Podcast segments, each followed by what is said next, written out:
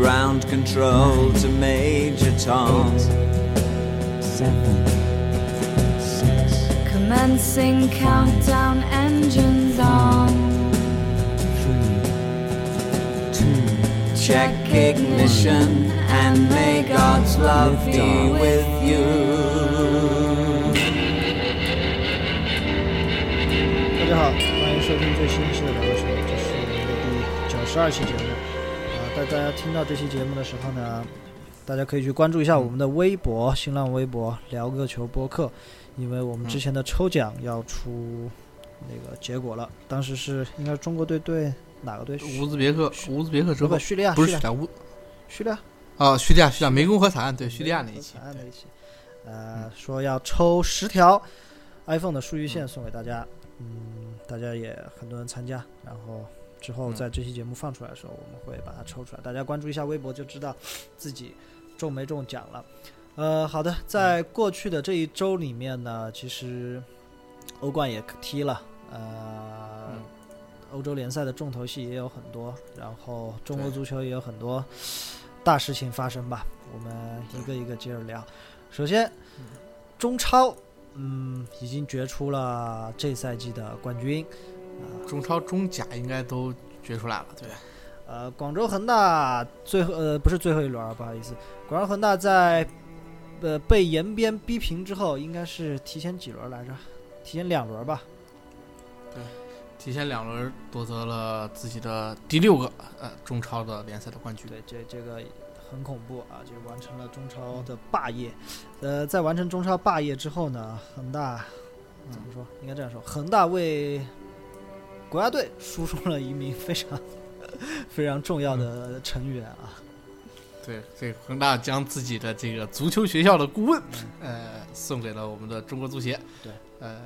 变成了我们中国队的主帅，对呃，这就应该是上周国内最大的一个足球新闻了，就是在高洪波离职之后，现在我们还说不清高洪波是辞辞职还是被解雇。被辞职，对对，应该应该是应他的发布会的这个消息应该是要辞是辞职，对，但是应该是在怎么讲？应该是在足协领导的授意下辞职了吧？可以这么说。呃，李宣布里皮是成为了新任国家队的主教练。其实这个消息在官宣前两天我已经有了比较确切的消息啊，就知道大概是不是嗯，但是但是当时不能说。嗯，在高洪波离任之后呢，应该是呃，当时我们上一期节目聊过，我们当时说可能没有国内的教练敢接这个盘了，敢接这个盘。呃，最后呢也选择了里皮。嗯，这个对于恒大来说，因为恒大其实里皮和恒大是有合约在先的。对对，呃，恒大虽然这赛季夺冠之后，但是还是希望下赛季要换帅，因为这赛季在亚冠上的表现确实呃不太令人满意吧。对，作为卫呃是太不令人满意了吧？作为卫冕冠军，竟然小组都没能出现。呃，大家想想啊，以前这个恒大在亚冠上的表现，可是这个许老板能够吹很长时间的嗯，一个事情。呃，所以把里皮请了回来，呃，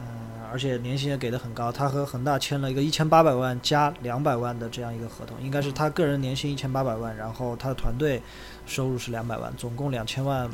欧元的一个很很很大金额的一个合同吧。但是呢，现在这个国家处于危难之中，那句话怎么说？狗狗 狗力国家 啊，这话不能说，这 不能乱说国家不能呃乱，不。管怎么说吧，不止不不管是足协受益恒大要呃把里皮贡献给国家队，还是里皮和恒大主动找到了国家队，呃，现在嗯里皮成了中国队的一个主教练。我听到的一个这个小道消息说是里皮接到了一个他不能拒绝的人打给他的电话，啊，对，网上人也说了，呃，据说是政府出面，那么就很让人容易想象到，目前来讲，主管我们体育方面的这个国务院副总理对。刘刘某某，对对呃，所以这是个不能拒绝的一个电话，所以里皮也承担起了这个，呃，可能是在中国，呃，工作环境最差，呃，媒体环境最差，呃，口碑最差的一个职位。嗯，合同呢，嗯，也是两千万，因为里皮毕竟手握着一个两千万年薪的一个合同，他不可能来国家队之后他还愿意这个减少自己的收入。但是呢，呃，这个他的这个两千万在国家队是恒大掏了一千五百五十万，呃，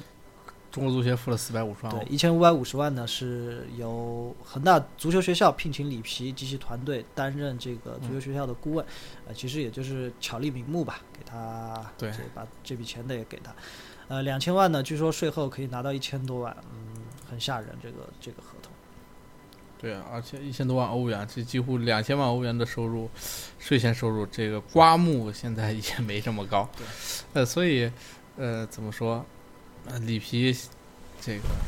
既然敢揽这个活儿，那一定是有一定条件的，所以。在他已经临近七十岁的年纪吧，嗯接了这么大的一个活也应该是他整个执教生涯中的最后一战了。呃，我不这么认为啊。呃，很多人说里皮肯定怎么慎重思考过，他已经有了一个比较好的一个规划，能把中国中国队带到一个什么高度？我啊，不，他会有一个比较好的规划，但是，呃，这是他应该是他职业生涯的最份最后一份工作了，这个应该不出意外的话，因为因为里皮在当时离开中国之后回到意大利，他是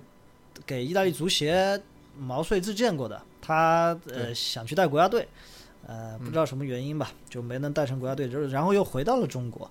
呃，但我对于他个人来说，很多人说是不是里皮这个要呃在中国足球队身上要马失前蹄啊，这个。我觉得对于他来讲，他可能没想那么多，因为我觉得啊，就算他把这支国家队带的出不了线，或者最最后以一个很很不太好的成绩结束了自己在中国国家队的职业生涯，对里皮个人不会影响到呃在足球历史上对他的一个评价。对对对，嗯、啊，毕竟里皮的这个执教能力来讲，嗯、不太需要质疑的，在中超，在在中国，在欧洲，包括在意大利，呃，取得了非常大的成功啊。所以从执教水平上来讲，你这次不能再怪说教练水平不行了吧？，这就是我想说的。这次相当于我们把所有的筹码都已经打出来了，如果再不行啊、嗯那真的就只能说是我们的这批球员，或者是我们的整个国家足球水平就是这样。不行，对。你以前老说是球员能力有，我们发挥不出来，主教练的问题，呃什么场地的问题，足协的问题。现在足协说，照目前来看，嗯，呃，应该是给了里皮很大的权利，嗯。对，然后放手交给里皮去管理，对，然后这个又是世界上最好的主帅之一，客观硬件条件全有了，对，再出问题，对，谁来背锅？呃，呃反过来这个斯科拉里好像和恒大续约了，是吧？对，续约对，他，我不知道他的心心情是怎么样的啊。呃，本来嗯都铁定要走的一个教练，应该呃，恒大和斯科拉里和里皮应该也是有过呃，怎么说？里皮里皮据说恒大八月份是已经签了，对，对，这消息保保护的非常好，是完全没有任何的这个外泄对，但是突然间，呃，由于可能某些说不清道不明的因素吧，呃，导致里皮去了这个国家队。呃，反正这次有了世界最顶级、最最顶级的教练，嗯，我觉得中国足协其实也是有破釜沉舟的这样一个想法吧，把所有的底牌都亮出来，把所有的筹码都推上去之后，呃，看看能不能让中国队这个绝地逢生吧。还有几场？六场、七场，还还有还呃，现在打四场，还有还有六场球，五如果五胜一平或者一负的话，还是有一定的机会的。五胜一平十六分，对，嗯、对，还是有一定机会。还是有一定机会。呃，里皮据说给给足协提了一个条件，就是嗯不允许任何人来干干扰或者干涉他的执教。嗯，当然，我觉得很多教练，可能很多外教，甚至国产教练在上任的时候，都会给足协提这方面的一些要求，因为中国的这个特殊环境。呃，就算我觉得现现在足协有同意了他这个条件，但是我觉得很难能够在具体执行的时候能够信守承诺，这是我对他执教的一个看法。我这也是我认为里皮在执教国家队的时候最大的一个障碍，因为在俱乐部的时候可能可以完全放权给他，呃，毕竟是俱乐部，但是这个事关国家荣誉，呃，国字号球队的时候，在我们的这个体制里，我觉得会很难很难，特别是当球队战绩不好的时候，很困难。嗯，对所以怎么说呢？呃，这个 呃，里皮未来在中国执教的这个前景啊，呃我相信这届十二强赛应该看不出来什么，嗯，但是呃，之后足协的管理是否职业？因为里皮已经把这个事儿摆到明面上去说了，所以未来就是考验我们足协管理水平的一个。对，如果再像之前的那种管理方式对，呃，肯定是不行了。对呃，他拿着世界教练收入榜上排名第一的这样一个收入啊，排在他之后的，我们看一下，瓜迪奥拉、安切洛蒂和穆里尼奥分别是一千八百万、一千五百万和一千四百五十万，他是两千万欧，拿着世界上最高的工资，啊、看看吧，还是希望他能把中国队，啊、怎么说？我觉得十二强赛出现真的不太可能。那天有个朋友跟我聊，哎，这里皮上任了，我们赢个五场，说不定还有机会打个附加赛。啊、嗯，因为还是我之前说的，我觉得中国队的问题不是不是不是不努力，也不是战术，是天花板的问题嘛。咱们之前应该连着两期提到这个问题，就是天花板在这儿呢，你怎么着你也破不了。天花板的问题，所以给里皮多一些时间。但是里皮他现在这个年纪，我觉得让长期带也不太可能。他三年的合同，所以应该这我说了，应该这是里皮职业生涯的最后一份教练合同。对，呃，过了这个，他也也是该回归这颐享天年的那个年纪了。对，所以这三年，呃，看看里皮能给我们国家队带来些什么。嗯，才是关键。就像里皮，至于里皮当年去了这个恒大踢了李章洙，对吧？对。呃，这个给恒大带来了这么多年的一个战术打法。对。呃，看这两年里皮能够给咱们国家队带来一些什么改变？对呃，反正我觉得就是我们已经没牌可打了，因为除了里皮，你找不到别的人了。呃，首先国国产教练已经说了，没人能够上，对吧？没人会来接这个牌，而且找个国产教练不一定水平还有高洪波高。嗯，对。呃，外国教练能够用的，嗯，愿意来的，可能选来选去，正好里皮合适，所以嗯，就用他吧。嗯，包括现在有提到了，除了用这个顶级教练以外，还有提到要什么，我们要规划一些外国球员怎么怎么样。但是其实规划这个事情不太怎么说，不现实，太现实。因为我们现在的国这个咱们国家的这个呃宪法也有规定，这个中国是不允许拥有双重国籍身份的。对。但是呃，虽然现在咱们国内有很多人其实是拥有着双重国籍的呃，这是但是这个东西都不能放在明面上。对。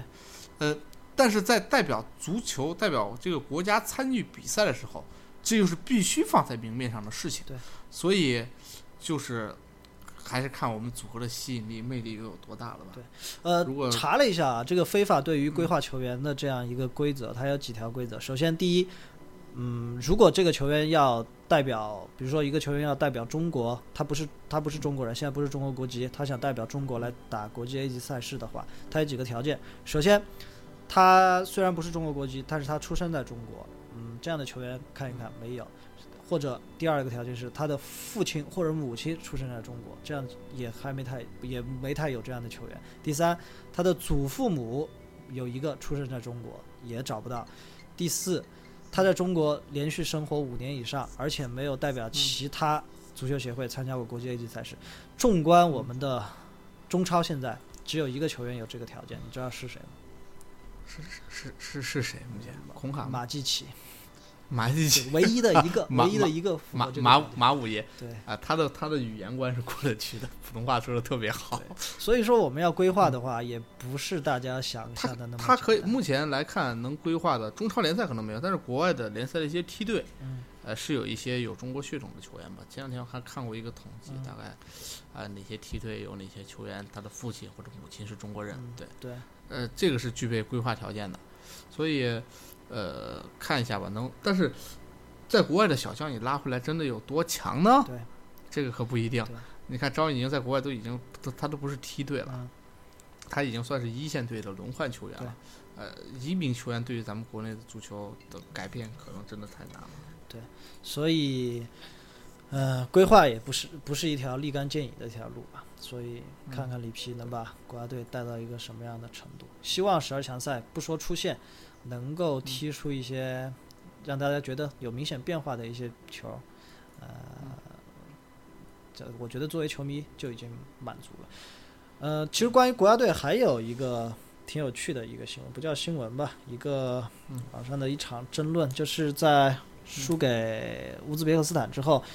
孙继海那场比赛我们聊了嘛，孙继海下来在他自己做直播的时候，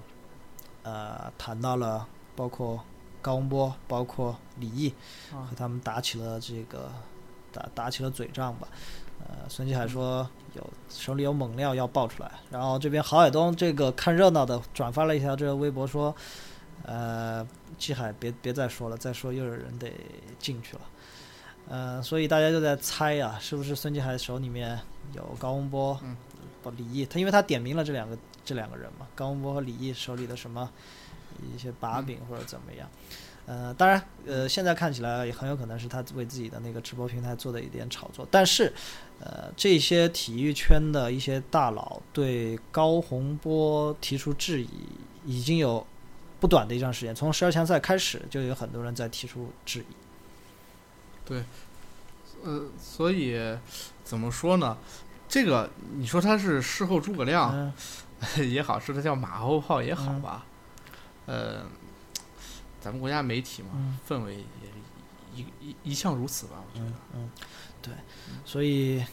而且看看我们的这个年轻球员，在里皮三年内能用的一些年轻球员，刚刚踢完这个 U U 二十的世界杯预选赛，呃，大新闻是，嗯，中国队出局了，但是越南，嗯，竟然进了四强。对，进了四强，呃，会去踢这个而且世界杯澳不光我们出局了，澳大利亚也出局了，韩国队也出局对了。嗯，所以，嗯，怎么说？看起来中国足球离世界杯真的还挺远的，而且对，呃，我们的年，因为我们的年轻球员里面，大家现在能够叫上名字的、比较熟悉的，能够在一线队踢上主力的这些二十岁以下的球员，其实真的不多。对所以，呃，现在来看，好多人说这次国国青的这个出局啊，嗯如果说国家队的出局是让我们觉得二零一八晚了，这国青队的出局可能让我们觉得未来十年都晚了。对呃，看看吧，看看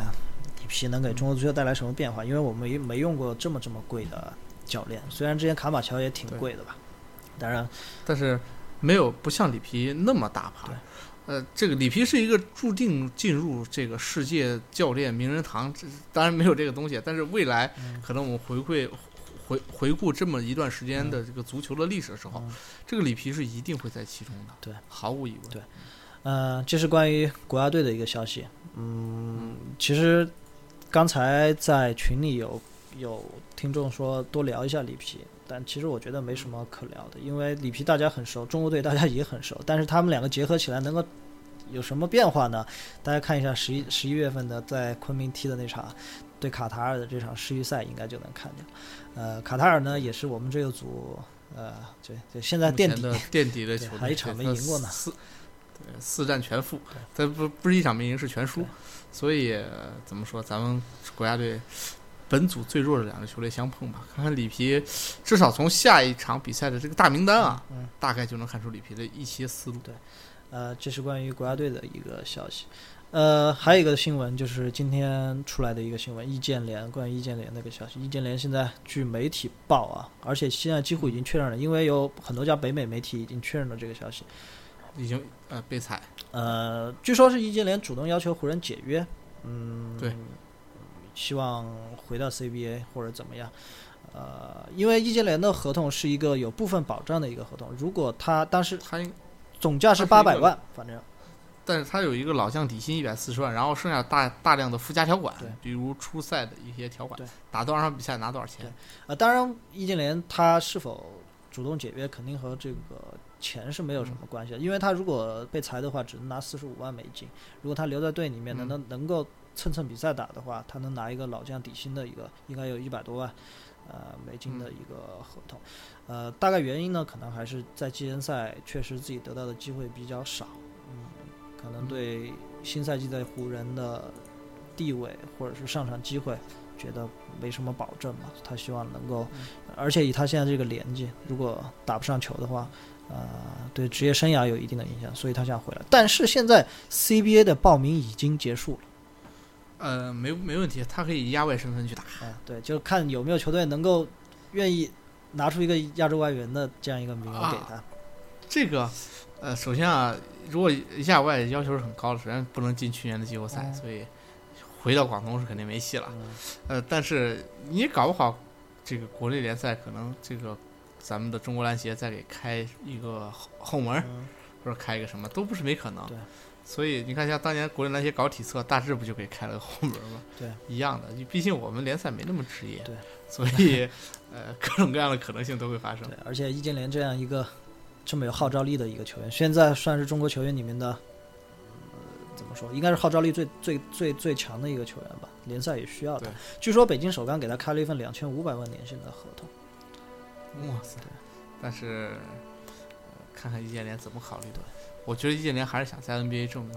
对，搞不好过两天可能又爆出什么新闻，呃，易建联被某某支球队签下，对，啊、合同合同金额大概多少多少多少都有。呃，其实季前赛我还真看了一场湖人的季前赛，嗯，呃，易建联还打了，嗯，确实就是一个给他几分对几分钟的一个上场机会，他也没办法能表现自己，能够得个两分儿，呃，一打几个嗯篮板，就这样，所以对可能当时在和湖人谈合约的时候，给他的承诺和现在的实际情况不太一样，嗯，所以不知道他是想回来还是想留在 NBA。据说也有 NBA 球队在接触他，但是嗯。易建联在洛杉矶房都买了，嗯，对，嗯、呃但是易建联，我觉得他个人来说，他首先的最大的目标是未来一年要能打上球，因为以他现在这个年纪，他已经耗不起这么长的时间。对他易建联，即使按照关龄来算的话，今年也已经二十九岁，马上要三十岁了。对所以希望阿联能够好运吧。第二次，第二次去到 NBA 之后，嗯甚至可能还没有第一次那么的顺畅，因为年轻的时候去，呃，有的是时间，现在，呃，已经不像以前那样年轻了。对所以，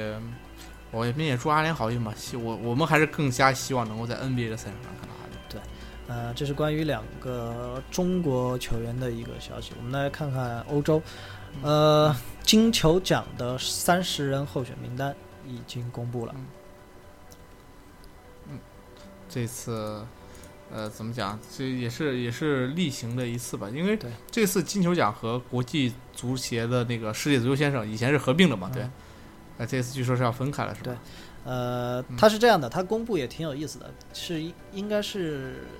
今天下午吧，就是今天下午开始公布。就今天下午。它是每隔两小时公布五个候选五个候选人啊，呃，所以这个挺有意思的。很多球迷在说，哇，前十个公布了，竟然没有没有没有巴萨的一个球员，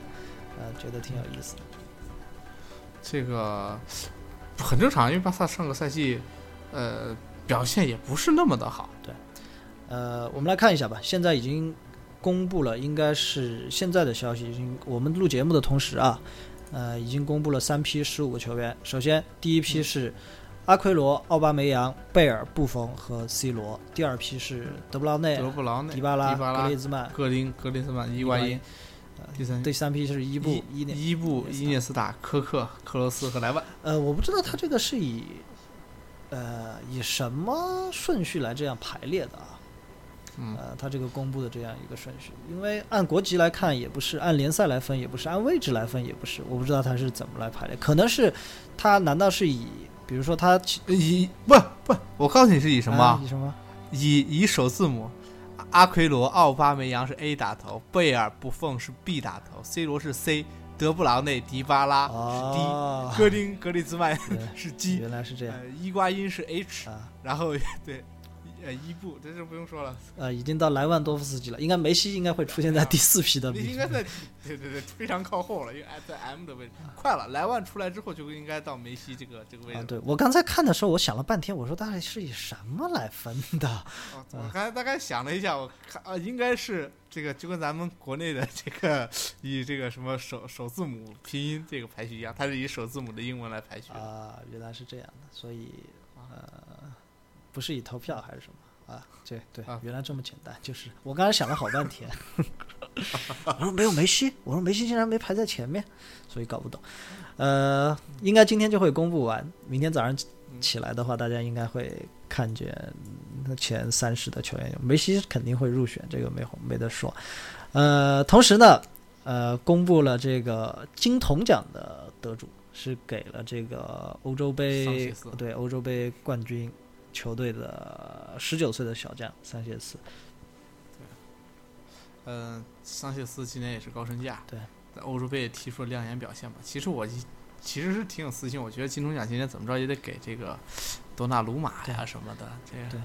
呃，但我们看一下近几年的这些金金童奖的得主啊，应该这个奖还是不是那么的水，不像 NBA 的最佳新秀那么水啊。我们看一下，从一五年往后数，分别是目前就水了一个吧，应该哪是哪哪个水了？就水了安德森吧，应该呃是巴巴洛特里算不算水？今年又回来了嘛，对吧？我们往后数一数啊，这个一五年是马夏尔，一四年斯特林，后面是博格巴、伊斯科、格策、巴洛特里、帕托、安德森、阿奎罗、法布雷加斯、梅西和鲁尼、范德法特，所以还是挺有参考价值的一个。目前看上去比较水的，可能也就是呃安德森，这个帕托尔也也也有点对这个意思，但帕托是被伤病毁掉了嘛。对嗯，所以桑切斯吧，看桑切斯能不能成为下一个，因为在这个名单里面的这些球员，至少都是怎么说，能够成为能够成为一个球队核心的这样的一个球员。对，至少不是说球队核心，至少你得在呃今年的比赛中打出亮眼表现，然后呃成为球队的主力或者轮换主力吧。呃，这是关于金足奖的呃金童奖的一个颁奖。然后呢，欧冠，金足奖，对你聊到金足奖也说一下，今年的金足奖是让布冯拿了，对吧？，嗯对，啊，这个顺顺道说了说这么一句。对呃，聊完这几个新闻，我们来聊一聊这周的几场欧冠。呃，欧冠嗯看了一场，看了巴萨对曼城那场，可能很多球迷也会选择看这场。首先，CCTV 五转了，而且这场比赛噱头很足，呃，各种故事性都很足。首先，嗯，这个瓜迪奥拉回到了洛坎普，而且曼城在这个赛季，呃，英超十连胜，十连胜还是十一嗯连胜，反正一场就各项赛事呃十连胜，各项赛事十连胜，势头非常的迅猛。嗯，巴萨这边呢，这赛季开局不是很，不是踢的不是踢的很好，而且球队受到伤病的困扰。嗯，嗯。梅西开呃梅西赛季初就就受伤，这场比赛应该是梅西复出之后踢的第二场球，但是结果呢，呃，这个有些让人感到意外啊。嗯呃，没想到是这么大的一个比分。对，你准确说就是布拉沃的一张红牌，对，呃，改变了整个比赛的走势。对，呃，首先我们来看一下两个队的首发。呃，巴萨这边呢没有太多的变化。呃，首先 MSN，然后伊涅斯塔、拉基蒂奇、布斯克斯，守门员特尔施特根，后防线是刚刚伤愈复出的阿尔瓦。呃，乌姆蒂蒂打到了左边中后卫皮克，然后搭配的右后卫是谁来着？呃，这个右后卫这场比赛准确说马应该是打的马斯切拉诺。等一下，我找一下，找一下这场比赛的首发名单。首发名单是这个皮克搭档这个乌姆基蒂，然后马斯切拉诺和阿尔巴分居这个右边和左边重新来，重新来，我重新说吧。嗯，看看这是多少分钟？三十左右。呃，首先我们来看看两个队的首发阵容。呃，巴萨这边呢，在前场没有什么特别大的变化，MSN 加、嗯拉基蒂奇、伊涅斯塔、布斯克斯这六个人的前场，然后后防线有一些小小的调整吧。呃，因为嗯没有好用的右后卫了，马斯切拉诺被顶到了右后卫的位置上，然后中后卫是皮克搭配乌姆蒂蒂，然后刚刚复出的阿尔瓦，呃打到了左后卫。嗯，曼城这边，嗯，阿奎罗被放到了替补席席上，德布劳内打了突前的这样一个。其实这场比赛从走势上来看呢，德布劳内还不一定打的是中锋，前场三个人，德布劳内、洛里托、斯斯特林，然后席尔瓦、金多安、费尔南迪尼奥打的是三个中场，然后后卫是克拉罗夫、奥塔门迪、斯通斯和萨巴莱塔，门将是这个也是这场有故事的一个人啊，回到诺坎普的布拉沃，而这场比赛，他确实也给大家上演了一场这个。对剧情非常剧情非常诡异的跌的对，剧情非常诡异的一场表演。呃，来看看这场球吧。比分虽然是个四比零，感觉巴萨怎么说非常轻松的拿下这场比赛，但是从过程上来说并不是这样，是因为首先开场十分钟，阿尔瓦受伤了。对呃，嗯，刚刚然后伤愈没办法，只复出。对，然后就只能换上了迪涅。呃，迪涅这个赛季其实还打了不少比赛，但是他其实他嗯特点和阿尔瓦和阿尔维斯挺像，就是速度快，呃，进攻能力强，个人个人脚下技术对很很很好的一个边后卫。呃，但是这场比嗯赛上场之后呢，他的这边，因为他这边搭配乌姆蒂蒂，所以嗯嗯还是产生了不少的漏洞。然后第三十九分钟，皮克又受伤下场了。对然后上了马蒂厄，呃，这一下，这是其实其实如果下半场啊，没有布拉沃的那个呃那个红牌的话啊，那个失户加红牌的话，呃上半场最后阶段这个曼城真的是有那么两三个机会啊，随时可能就要扳平这个比分的。呃，因为乌姆蒂蒂搭配迪涅再搭配马蒂厄的这样一个防线，确实是相当的不稳妥。但是好在这场球，这个曼城这边的防线也有非常大的问题。其实瓜迪奥拉这场，大家在赛前一直就说，对于巴萨如此熟悉的瓜迪奥拉，在这场比赛会不会出一些奇招？我们从首发阵阵容来看，除了没上阿奎罗以外，我们觉得没什么没什么特别大的变化。但是从实际场上踢起来，呃，瓜迪奥拉其实这场比赛也，我觉得他也是费了一番心思的。首先，特别有意思的一个位置就是萨巴莱塔的位置。呃，萨巴莱塔在防守的时候，呃，当然他可能收到右后卫的这样一个位置，但是当在进攻的时候，对，但是当巴萨没有攻到呃大禁区附近的时候，萨巴莱塔很多时候会顶到后腰的这个位置，然后由斯由斯通斯、奥塔门迪和克拉罗夫来组成一个三后卫加对三后卫，加三后腰的这样一个踢法。他其实打的是一个就是变阵的一个三四三。对对对，呃，就是从四三三到三四三这么一个变化。其实如果熟悉巴萨队之前的比赛的话，呃，这个变化其实在瓜帅在这个整个整个怎么讲，在巴塞罗那的最后一年，包括在呃拜仁的时候是经常采用的一个方式，但是拜仁的话经常会变成大概一个是三三五二这么一个阵型。我觉得瓜迪奥拉是看到呃这个阿尔瓦十分钟之后就下场，迪涅作为一个小将，确实呃能力没有阿尔瓦那么强之后，他就非常放心的让萨布莱塔顶到了后腰的这样一个位置上，因为确实在曼城右路的防守压力。呃，没有那么大，也起到了一些不错的效果。萨布莱塔和奥塔门迪呃多次在中路阻断了 MSN 三个人之间的连接，其实防守上的效果还怎么说，也还不错吧。呃，但是这场比赛我觉得曼城输在，我觉得还是输在 MSN 三个人的爆破能力实在是太强。对，呃先看梅西的第一个进球，那个应该没记错，应该是十几分钟吧，十五六分钟那会儿那个球对，那个球就是，呃，一方面是这个曼城的这边那个中后卫应该是呃滑倒了是是谁？那个费尔南迪尼奥，对对对滑倒了之后，然后梅西突然杀出，然后一个非常小的假动作，其实这个球看慢动作之后非常吓人，对，呃，对 然后轻松晃开了布拉沃，最后打了一个空门，对呃，看起来大家觉得可能是费尔南迪尼尼奥的一个失误，呃，没有断到那个球。但是我们看那个球之前的一个发展，呃，是应该是梅西传给伊涅斯塔，然后伊涅斯塔做球到呃点球点附近的这样一个球。嗯，这个球其实我觉得费尔南迪尼奥他是在自己的位置上，虽然他当然他滑倒了，他有一定责任，但是我觉得最大的责任应该在金多安身上，因为金多安，呃，他作为另一个后腰，他理应出现在大运区线附近的那样一个位置。特别关键的一个问题，他不是理呃，在梅西前插的时候，嗯京多安没有选择任何的盯人，应该是对，就是就是京多安嘛。京多安当时的盯人就完全把梅西放开。对，所以当梅西拿到球之后，发现面前只有一个只有一个布拉沃，然后身后所有曼城球员呃目送梅西差不多。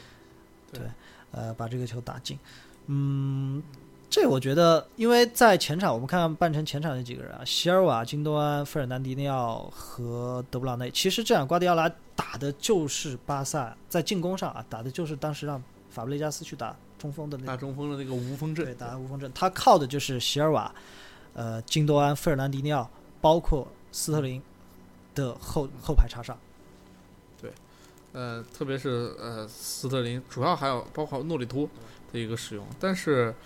呃，这场比赛其实啊，在巴萨领先之后，呃，这个特别是皮克受伤之后，换上了马利厄之后，呃，巴萨后防线的问题立马就爆发出来了。对。然后我记得中间应该是谁是是是哎是斯特林还是京多安有一个单刀，嗯金端，被对被特被特尔施根跑出来，然后最后上半场马上就要结束的时候，那个斯通斯那个头球、嗯对，啊，都是非常非常好的机会。当时在想，照这么打下去，这个这下半场可能巴萨要困难一些，因为毕竟后防线这么糟糕。呃，但是没想到，呃，这个比赛的戏剧性的一刻在下半场刚刚开始就已经出现了。呃，应该是第五十二分钟的时候吧。呃，其实是一个不是很困难的一个回，应该不是回传球，是巴萨的一个大脚。然后布拉沃冲出禁区，呃，想要用脚传给自己后卫的时候，呃，踢呲了，直接踢到了苏亚雷斯脚下。苏亚雷斯呃拿球之后在大禁区外射门，布拉沃就呃伸手把球打了出来。呃，直接是一个红牌加一个任意球的一个判罚。当然，后来这个这个判罚被球迷和媒体也反复提及，说这个球应不应该判红牌。呃，那天我没看、没看那个孙孙宝杰做的那个，就是冠军欧洲的那个判断。呃啊，当然我个人的判断，其实说这个球不是不是红牌的一个理由，就是当时呃应该是奥塔门迪呃冲嗯到了大禁区里面，就布拉沃不是最后一个防守球员。啊，对，呃，我这个球我觉得要判他是红牌啊，嗯最主要原因其实就跟当年苏亚雷斯在世界杯上的那个红牌是一个原理，就是吹的呃不是什么最后一个球员，不是最后一个球员，而是一个明显的进球机会被你故意用手对将这个球打出。对，呃，这个红牌我觉得毫无争议。对，呃，这个媒体我不明白为什么球迷会有争议。这个，呃，门将在出了禁区之后，你就没有再用手碰球的权利，你和其他的球员是一样的权利的。而故意手球本来就应该是红牌。而对对，故意手球本身就应该是红牌。对，所以布拉沃这个球，呃，有些不明智吧，因为苏亚雷斯那个球还不一定能够打得进，呃，而且嗯就算进了的话，呃，不少一个人踢，其实还有机会，因为当时马蒂厄上场之后，真是立竿见影的变化就就出现了，对，所以有些不明智吧。布拉沃这个赛季，我现在很担心他在瓜迪奥拉手下的一个前景，因为，嗯呃，上一次打曼联那场球他也有低级的失误，这场球也出现这样低级的失误。啊，当然他作为瓜迪奥拉钦点带入球队的一个门将，我相信还是会给他机会。但是这样的错误老犯的话，呃，我很担心他在曼城的一个地位。一个位置。对对对，所以这场比赛，当曼城十个人碰上巴萨的时候，大家都知道巴萨在多打一人的情况下，大多数比赛就是将比赛节奏会牢牢的控制在自己的手里，特别是自己还领先。所以接下来两分钟之后，梅西一个呃非常漂亮的打门吧，这个变成二比零的时候，这场比赛其实那会儿已经结束。对，然后之后是斯通斯的一个防守的一个失误吧，呃，接回传球嗯。漏给了苏亚雷斯，呃，苏亚雷斯横传梅西，梅西进球，然后第四个球是梅西创造了一个点球，呃，让给了让给了这场比赛发挥不太出色的内马尔，但是内马尔没有打进，但是在这个球之后，明显看出内马尔，呃，呃，想要进想要证明自己自己啊。第四个球非常的精彩，其实内马尔一个人从后场推进到前场之后，呃，给梅西过渡了一下，然后他一个人单挑了应该是曼城的整条后防线，大概应该我们记得过了两个人吧，应该是。所以，嗯，怎么说？我按我的说法，其实这场球从技战术上来分析，我觉得瓜迪奥拉没什么错误。如果说你没上阿奎罗或者让阿奎罗替补上场有问题的话，呃，这算一个吧。但是这个没办法去假设，呃，你就知道阿奎罗首发就一定能踢出好成绩嘛。而且瓜迪奥拉的临临场应变也做得已经很好了。阿尔瓦下场之后对塞布莱塔的一个调整，我觉得输只能怪输在巴萨这个前场能力确实太强。对嗯，其实第一个球，包括最后一个球，那就是纯个人能力了。嗯，然后外加，其实你现在仔细回想一下，嗯曼城的两个失误，其实梅西的第二个球，梅西的三个进球，呃，除了第三个球是失误之外，剩下两个球都是绝对的个人能力。然然后这个内马尔那个球又是一个绝对的个人能力。对。呃，梅西的第三个进球是后防线的一个失误，所以这也就是整场比赛就说明了，即使教练相同，这个打的风格也相似，但是，呃，球星决定比赛。对，有没有这样一帮如此强力的球员？所以健康的巴萨确实挺真的，我我认为还是挺恐怖的。但是，呃，上一场联赛对瓦伦西亚踢完之后，伊涅斯塔重伤，现在巴萨一队只有十六个球员可以用，而且下一场欧冠因为背靠背，马上就会再踢曼城。呃，马蒂厄这场比赛又主动申请红牌，上不了，所以嗯，看看曼城能回到主场之后，能不能给巴萨制造一些困难吧。因为大家还是很期待这个瓜迪奥拉能不能，呃，带一支像曼城这样的球队。当然，如果带拜仁就没什么说，拜仁本来实力就和巴萨在同一档，曼城这这个刚进过欧冠四强的这样一个球队，呃，能不能和巴萨呃有一战的这样一个实力？对嗯、当然，曼城最近在联赛中也遇到一些低谷啊，对，啊，这个，呃，也是多轮不胜了。所以这次应该是曼城，如果算上这这个周末联赛的话，应该是连续五轮不胜，这也是瓜迪奥拉执教生涯的第二次。所以，呃，看瓜迪奥拉上一次遭遇到这个是呃这个情况，也是他执教巴塞罗那的第一个赛季，呃，出现过一轮五轮不胜。当然，大家都知道的啊，巴塞罗那的第一个赛季，瓜迪奥拉取得了一个什么样的成绩？所以，呃虽然曼城五轮不胜了，还是联赛第一啊！现在，对，呃，所以怎么说呢？还是要对这支球队抱有一定希望。呃，詹俊老师那天我看了一下他对曼城的一个评价，我觉得挺好。他说他的大概意思就是说，曼城现在还不具备这种呃统治性的一个能力，但是开开局的十一场连胜呢，是嗯里面有很多场比赛是有一定的运气成分在里面。对，所以现在球队在这样一一轮高峰之后进入一个低谷是非常正常的。嗯所以啊，毕竟英超大家都知道这个激烈，而且英国的杯赛又多，比其他国家再多一个杯赛，而且圣诞节又不休息，没有冬歇期，所以本身这个联赛强度这么大吧，往后看，毕竟联赛才打了九轮嘛，连三分之一都还没有打到，所以慢慢往后看，看看瓜迪奥拉之后会带领着这支曼城如何去走。对呃，现在欧冠小组赛正在踢，而且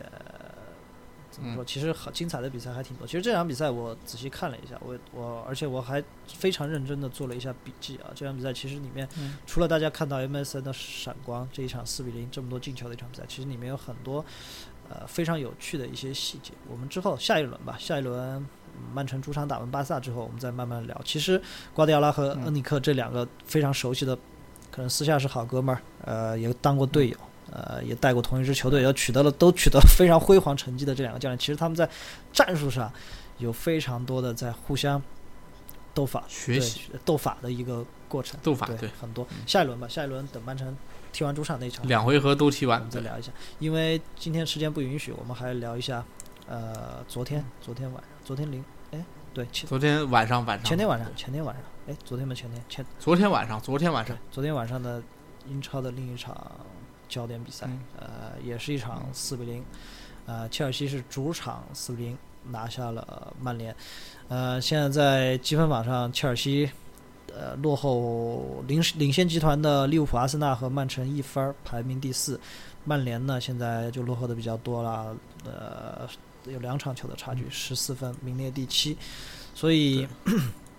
穆里尼奥在曼城的日子，至少从这个赛季开局来看，呃，花了这么多钱之后，七轮联赛十四分，还不如这个这个范加尔。对 对，这个成绩对呢。，我们来看一下切尔西对曼联的这场球。这场球先吐槽一下，这个央视太坑。这场比赛是还没有对十点开球，我就坐电视机前嗯等，十点还在放丁俊晖，我说什么情况？又没说不播，结果嗯等央视这边给信号的时候，已经是十四分钟，比分比分已经是一比零了。嗯因为佩德罗的这个进球非常非常的早。对我们来看一下两个队的首发吧。呃，曼联这边，德赫亚嗯门将，嗯呃，四个后卫是斯莫林、瓦伦西亚、布林德和和谁来着？嗯哎，我我忘忘记了，一会儿再说啊。呃，中场弗兰尼、博格巴、埃雷拉、呃林加德，前场是这个伊伊布布和拉什福德。呃，切尔西这边库尔图瓦、阿兹皮利奎塔、卡希尔、大卫路易斯，嗯，摩西摩西这个这样值得一聊啊。摩西、马蒂奇、对马克思阿隆索、坎特，坎特这场比赛值得一聊。阿扎尔、迭戈科斯塔和佩德罗。佩德罗，呃，这场比赛朴刚刚讲了，进球来的非常的快，三十多秒，呃，佩德罗就拿到了一个单刀球的一个机会，晃过门将之后推射破门，呃，一比零。但是，一比零之后，我因为我打开电视就一比零啊，我没看见第一个进球。但是，一比零之后，呃，我给我的一个直观的感觉就是，好，好像切尔西踢得更像落后的那一方，因为有几个球非常的明显。呃，就是在前场禁区二分之一机会球，或者说一些呃不规则的弹地球之后，总是切尔西的球员能拿到那个点，这能够说明就是切尔西球员的比赛专注程度和积极性比曼联高得多。曼联球员在场上有些发懵，呃，我不知道这是是不是因为曼联比切尔西在周中多打了一场这个，应该曼联打的是欧联杯的一场比赛的问欧联杯比赛的问题，还是因为在客场进入状态比较慢。嗯，反正整个给人的感觉，整个上半场曼联就不在状态，无论是攻防两端都不在状态。对所以呃，怎么讲？当时呃还还在期盼说这场比赛把鲁尼拿下了吗，鲁尼没有打，呃，这个锅总算不用鲁尼背了。但是其实呃，切尔西的第二个进球应该也很快吧，也就是二十分钟左右吧，就二比零了。呃，当时看那个比赛的节奏，曼联就已经难以招架了对。再往后走是科斯塔，好像还有一个离门有两米的一个推射吧，嗯对，一个一对个角球的一个呃，不是一个阿扎尔边路这传中个，阿扎尔突破，对，然后再往后走，这个曼联就打的就是非常的怎么讲，机会也很少。嗯呃，整场比赛包括在在中场，我记得听张路张指导，因为我看的是乐视的版本，嗯，中场我听张张指导说说曼联的打法非常的不果断，明明有这么多高点，为什么不传中？对，打法犹犹豫豫的。对，正是这种犹豫吧，导致给切尔西其实后防线的压力不大。对，呃，反而曼联队的队员这个踢起来越踢的越急躁。对呃，二比零之后呢，这个切尔西就安心的打起了反击呃对，反而反击。这个切尔西的基因里面是有是有这个这个特长的，呃，而曼联自己在进攻上，呃，朴刚刚说啊，非常犹豫。呃，因为我们看一下曼联中场这几个人，其实每个人的拿球能力都不弱啊。费兰尼当然下半场马塔上了，呃，博格巴、埃雷拉和林加德，林加德应该是六十多分钟被马夏尔给换下对，被被被马夏尔换下，拿球能力都很强，但是大量的出现呃回传球，或者说是无谓的一些倒球，向前的欲望非常的差，最终要想打入禁区，还是得分到边路，呃，通过传中来解决。当然，可能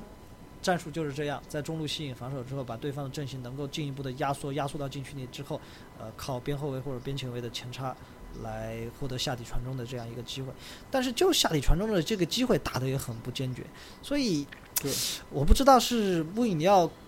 刻意的这样一个排兵布阵战术的安排，还是他根本就没对场上的球员在进攻上做任何的安排，场上的球员也不知道应该怎么踢。呃，这个我不是很很能够理解。反正从场上的局面来看，就是这个样子。对所以让人感觉踢着没有精气神儿，这不像是之前的那支曼联，这到九十几分钟还在拼搏的那支曼联对。所以瓜迪奥拉呃不是瓜迪奥拉，穆里尼奥上赛季的切尔西也出现了这么一个问题。对，所以这个现在所有的争论点又都到了穆里尼奥身上，嗯，对，是否穆里尼奥神奇不在对，。在进攻上是否就对球队的调教是没有特别大的章法？其实，呃，当然我不知道这么说是否客观和是否合理啊。呃，穆里尼奥本来就不是一个特别擅长，呃，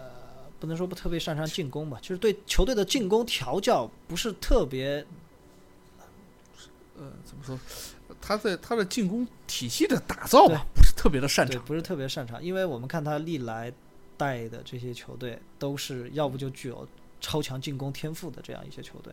呃，或者有一个超强的箭头人物，有一个进攻群的这样一个球队，而他对整个进攻体系的打造，好像不是想象中的，呃，对和他防守，或者说他对他，呃，比如说他对球队纪律，对纪律性的调整有那么高的水平，当然这个说法可能不太客观啊，只是从这一场比赛不能够看出来。至少说在这场比赛中看出来，穆里尼奥手里捏着这一把牌，我们看一下啊，这个很很很恐怖啊，这个博博格巴、费兰尼、伊布，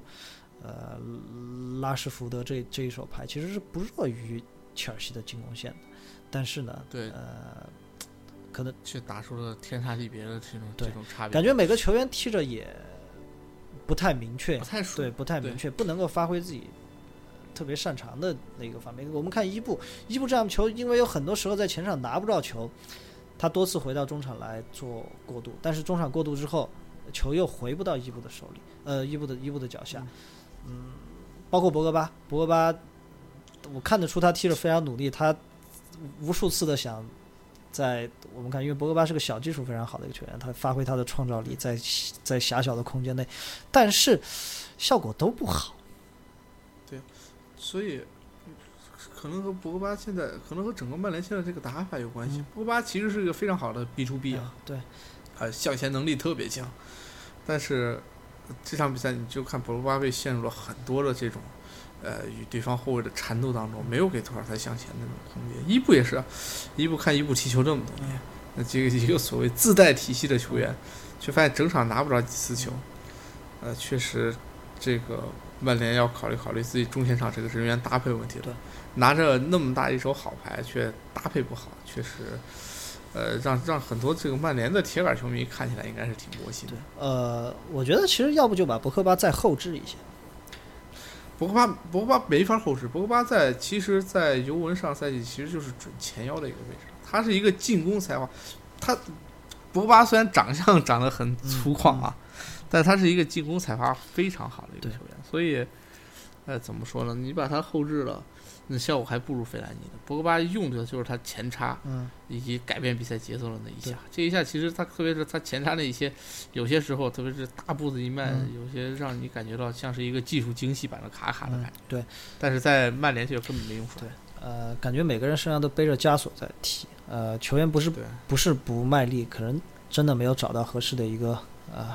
搭配的一个方法吧。可能最后如果我们一定要在短期内找不到方法，我可能会回到跟像张路指导刚才说了，要不我们这么多高点，要不就打打 还是像对上个赛季范加尔的那个后场就是倒脚倒脚倒脚嗯，反正球不丢就好，然后就是梆一脚球到前场找高点。呃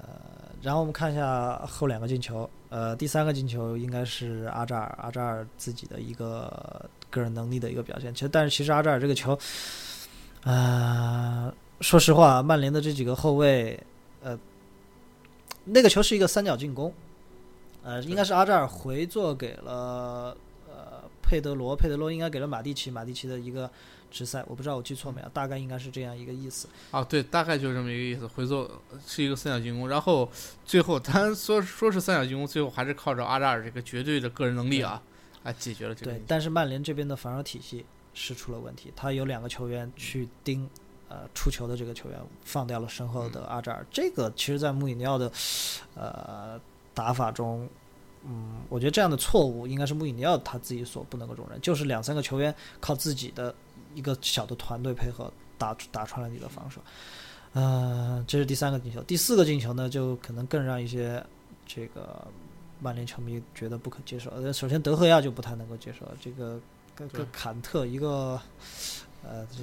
黑又黑又硬的后腰，通过一最后一个对，最后像很像的一个台球，最后一个轻松写意的反推杆儿，对，然后就解决了这个问题。但看坎特那个过人啊，应该是过掉了。他第一个第一个过人过的是谁？应该是是瓦伦西亚吧？追回来那个一个反重力过人，对对对，呃，其实其实动作没那么潇洒，因为他毕竟不是一个擅长这个的球员。但是这样一个进球，确实一个人打穿了曼联的两三个人的后防线，让曼联球员球迷觉得啊、不太能够接受。所以，所以现在的曼联，我觉得就是防守没有这个达到穆里尼奥的要求，进攻呢，呃更是没能达到这帮球员应该有的一个水准。就跟刚才看的张指导，你知道这会儿说了句什么吗？在七十分钟之后说，这个曼联小伙子们要加把劲儿了，这被打五比零可就太丢人了。对，詹詹俊詹詹俊詹指导说了一句，詹詹俊老师说了一句，嗯 现在也够丢人了。呃，所以还不如范加尔呢，对吧？但是看看穆里尼奥嗯能不能把手里这副牌打出一个，呃，在在在在这十轮九轮踢完之后吧，看有没有什么表现。因为毕竟还有欧联杯呢，欧联杯曼城在里面可是，呃，曼联在里面可是绝对的这个银河战舰啊。看看在欧联杯至少能够取得一个比较好的成绩。呃，有几个球员我觉得值得一说，刚才聊的，首先我们从曼联这边说起吧，德赫亚这场比赛，呃，发挥依然还是出色，不是德赫亚的这场比赛可能就是五个六个了，呃，发挥特别有问题的，我觉得这场比赛能够被打不及格的分数的，而且我很纳闷为什么没有换他，可能是没人可用，啊、这个布林德，嗯，布林德大概从二十分钟开始就成为了这个曼联场上防守的一个黑洞，对呃，上个赛季布林德也经常出现了这么这么一个问题啊，但是可能确实，你说你说谁上？而且他面对的这帮攻击攻击群，确实就很难办。我们看，基本上切尔西这边是用摩西、阿扎尔、佩德罗，包括迭戈科斯塔轮番来冲击这个布林德的这边。所以，其实其实现在啊，大家看曼联中前场阵容无比豪华，但是你看他的后场，啊，今年吃进了一个八一，呃，啊，效果不错，，对嗯，然后后来换罗霍嘛，这效果都不好。八一被爆被爆的毫无还手之力之后，换上罗霍依然被打爆。嗯所以所以，包括曼联，我觉得现在真真正正需要的是一个在整个中场能够对后防线有覆盖，就是像坎特这样的球员。唉，怎么说吧，我觉得还是牌还是一手好牌，看他们穆里尼奥怎么来调整这个体系，还有可能是球队的呃这个心气还没有调整到最佳的一个状态，特别是这场打客场又那么快的丢球之后，呃自己进攻上也没有什么办法，这个可能在精神状态上已经又输了一半了。下一个我觉得曼联值得一说的是博格巴，博格巴其实刚才已经聊了，嗯，之前我们节目里也聊过，看了曼联这场比赛，博格巴确实，嗯。真的就感觉是他身上有，感觉是背着两袋大米在踢球。他自己很想表现，但是却总总也找不到机会。他那一对他像在意甲那样，他希望对通过自己一些灵光一闪的一些技术的发挥来创造机会，但是往往不成功。但是他又想，呃，我作为一个前腰或者中场球员，我呃完成好自己的本职工作。但完成好自己本职工作呢，呃又不是他的这样一个特点，所以你看，呃其实，在尤文图斯，主要用的就是他向前的那些，他就像是一把细腻的这个长矛，呃，直插对方的这个、呃这个软肋吧。但是现在在曼联踢，他就发挥不出这个作用。我一个一个亿的身价，我觉得有可能会把博格巴压垮。对可能他自己心态呃压力也挺大吧。嗯，还有就是我觉得是前场这几个人球权确实很难分配，每个人都是需要有呃，特别是伊布、费莱尼和博格巴，包括如果上拉什福德的话，嗯、每个人都是需要脚下有球的这样一个球，所以嗯。球权很难，球权很难来分配。反而这场比赛，我觉得埃雷拉踢的就挺好。对啊，呃，埃雷拉其实上赛季表现也经常是比较亮眼的，呃，他在这个曼联的中前场里面，呃，确实提供了一个，我觉得埃雷拉更适合和马塔嗯。做搭伙，嗯然后对对。去踢比赛，他反而和其实现在和费兰尼什么的整体的搭配效果倒是一对，可能在之后穆里尼奥会对这个首发进行一些调整吧。嗯，可能对前场确实用不着这么多，呃，脚下活这么细腻的一些球员。呃，这是曼联这边，切尔西那边就几个球员，我觉得值得一聊。首先，佩德罗，佩德罗那个这场比赛，佩德罗真是发挥了他特点啊，这个不知疲倦的奔跑，然后大呃非常无私的一些传球，但是也取得了非常好的效果。他三十三分钟的进球，而且有很多次反抢对方后卫之后创造出来的一一个机会。嗯，他我觉得对于佩德罗，我唯一的呃想法就是他千万别在英超受重伤。对，一旦受伤的话，可能就跟托雷斯一样。嗯，对，可能他当佩德罗失去了自己的那个那一点点的爆发力的时候，可能他就真的很难立足了，毕竟他的身体并不好。对呃，然后还还我觉得值得一聊就是坎特呃，坎特这个三千多万，这真是千值万值。可可能我觉得穆里尼奥在场下看着，呃，切尔西有一个坎特，他可能想起了。啊，自己在切尔西的那段那段时光，有一个这么好的后腰，腰好一切就好。他穆里尼奥在切尔西的话，真没缺少好好后腰，从马克莱到埃辛，对，一直都是他用的对。包括现在这种踢法传统都是他保持下来的，所以，呃，一个好腰真的是对于一支球队太重要了，。所以看穆里看穆里尼奥能不能在曼联开发出一个这样的球员。现在买人呢，这个时间段也不太现实，看能不能开发出一个球员。我反而觉得，要不就把博格巴改造成这样的吧。呃，他他他虽然技术好啊，但是他确实是有身体、有速度、有力量。要不就把博格巴，但是这个得说，首先得说服博格巴，其次，呃，成不成功，这得教练顶着非常大的一个压力。嗯，呃，所以博格巴，我觉得穆里尼奥还真要好好想办法，究竟该怎么用或者怎么改造了。毕竟一个亿花了啊，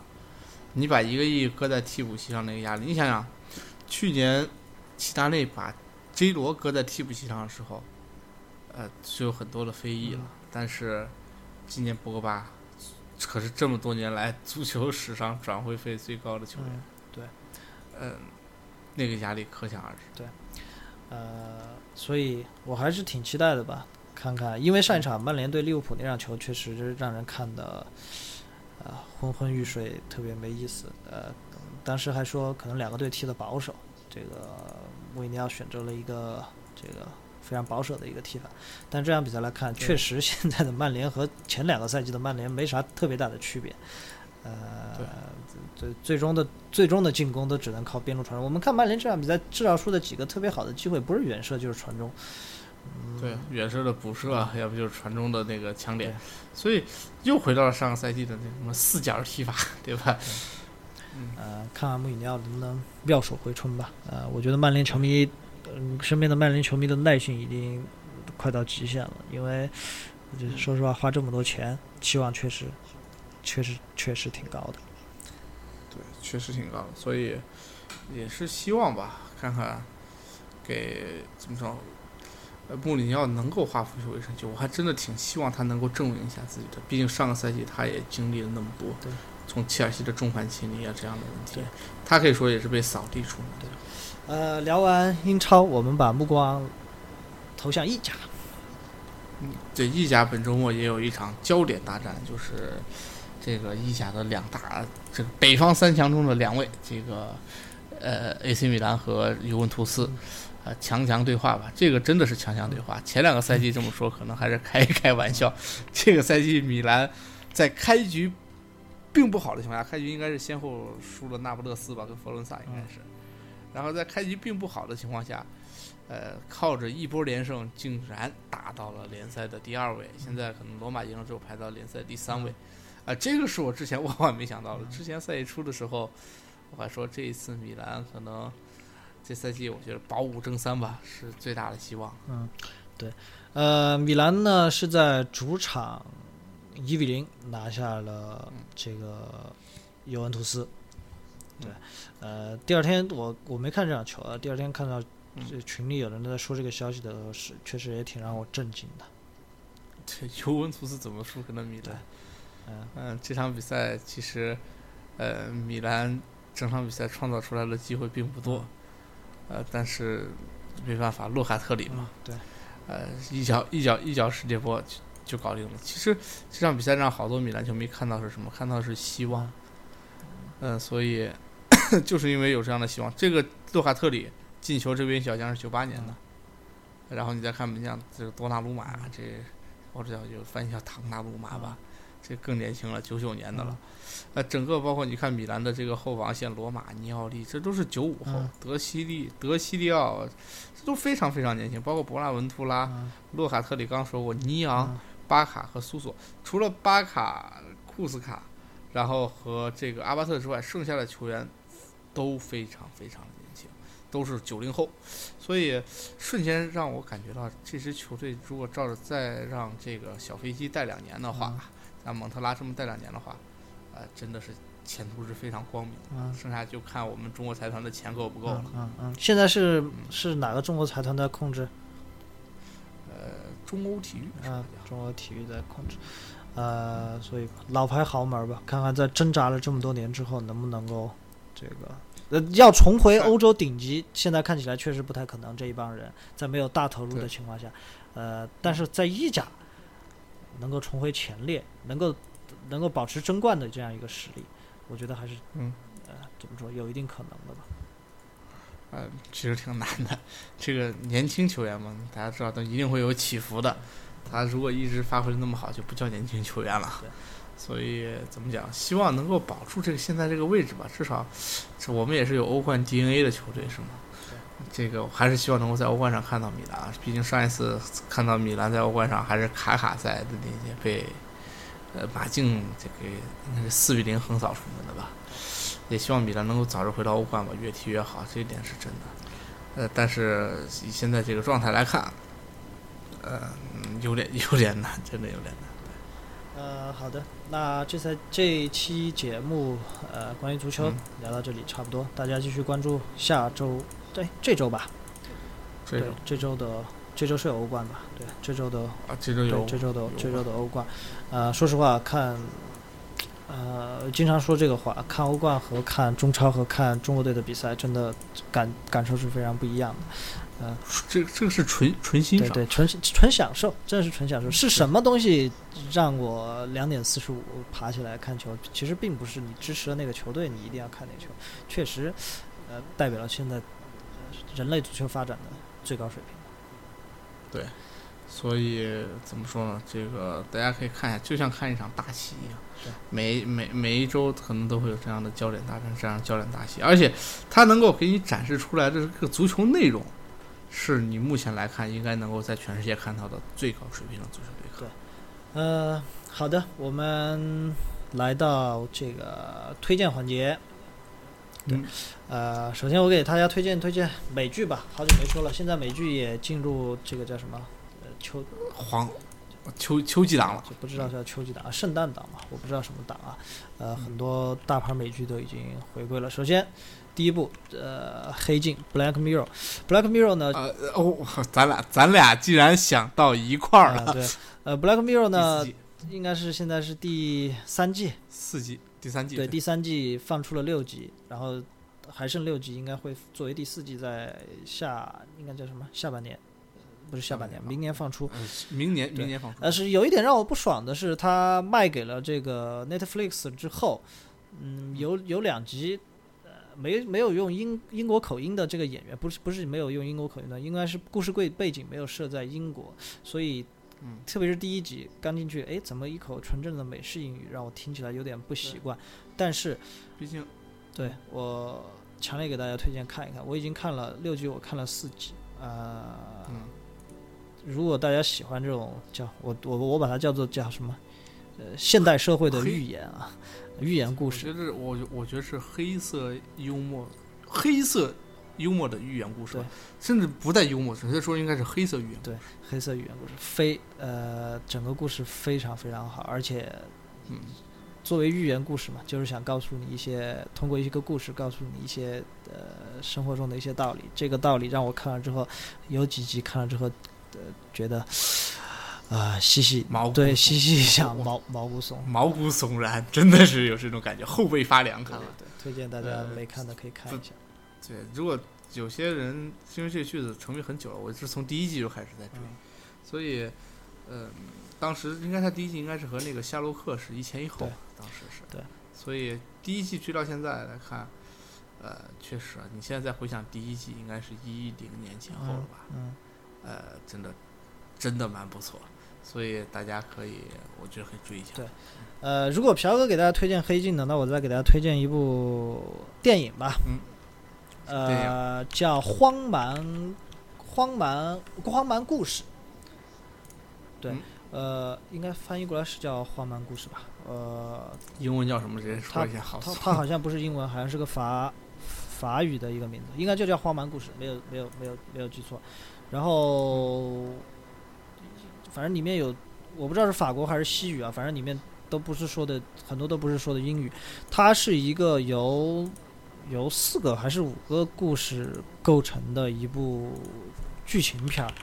呃，嗯六个六个故事构成的一个剧情片儿，也是类似于，当然它没有黑镜那么超现实，它是非常写实的一个故事，但是也是现代社会的一个，我觉得一个黑色幽默的寓言故事吧。这部片子更加黑色幽默。是这是一个这是一个阿根廷电影，啊，那阿根廷电影。叫阿根阿根廷电影。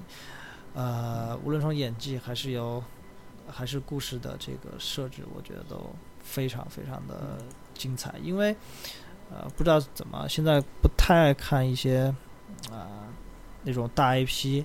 啊、大场景、大特效的这样一个片子，可能也是近几年看的太多，有些审美疲劳，反而爱看一些啊、就编剧比较酷一些，故事的呃叙事讲的比较好一些的这样一些电影和嗯电视剧。这部片子我觉得非常值得一看，从第一分钟开始。呃，给大家透剧透一下，简单剧透一下，它是六个故事。我给大家讲讲第一个故事，大家就知道是个什么样风格了。呃，第一个故事是一个女一个女主角，她去坐一嗯。班飞机，坐航班。上飞机之后呢，她就和身边的人开始聊，呃，聊就聊到她的呃前男友的前男友好像有一些矛盾，然后就分手了。分手之后，呃，发现和她邻座的那个人一聊，发现哎，那个邻座的人也认识她前男友，她前男友好像是一个搞音乐的，然后邻座的那个人是一个乐评家，那个乐评家就说，嗯。哎，我也认识你你这个前男友，我当时还给了他一个很差的一个评价，就就可能在专业领域啊，就打击了他的这个前男友。然后，哎，前座又有一个人来加入了聊天，说，哎，我也认识你这个前男友，你这个前男友是，呃，我我我是他的中学还是大学老师，当时我给了他一个什么什么不及格，怎么怎么样，还就是让他感觉非常，他的前男友非常耻辱的一个事情。结果一聊，全飞机的所有人都认识她前男友，而且都和她前男友有过节，包括空姐在内。结果一查，这班飞机的飞行员就是她的前男友。然后最后给了一个镜头，是这个飞机直线下降、呃坠毁的这样一个镜头，就这么简单的一个故事。呃，六个这样的故小故事构成，非常有意思。嗯啊，这个这个片子听上去又是那种黑色的那种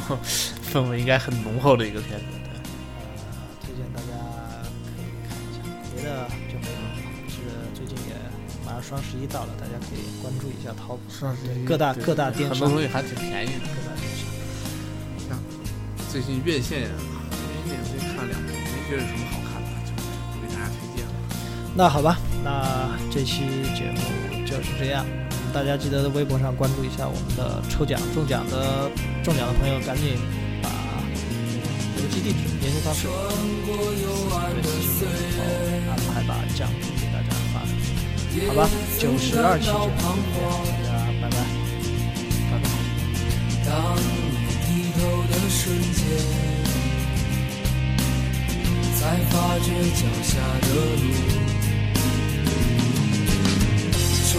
过幽暗的岁月，也曾感到彷徨。当的瞬间才发觉脚下的路心中那自由的世界如此的清澈高远盛开着永不凋零蓝莲花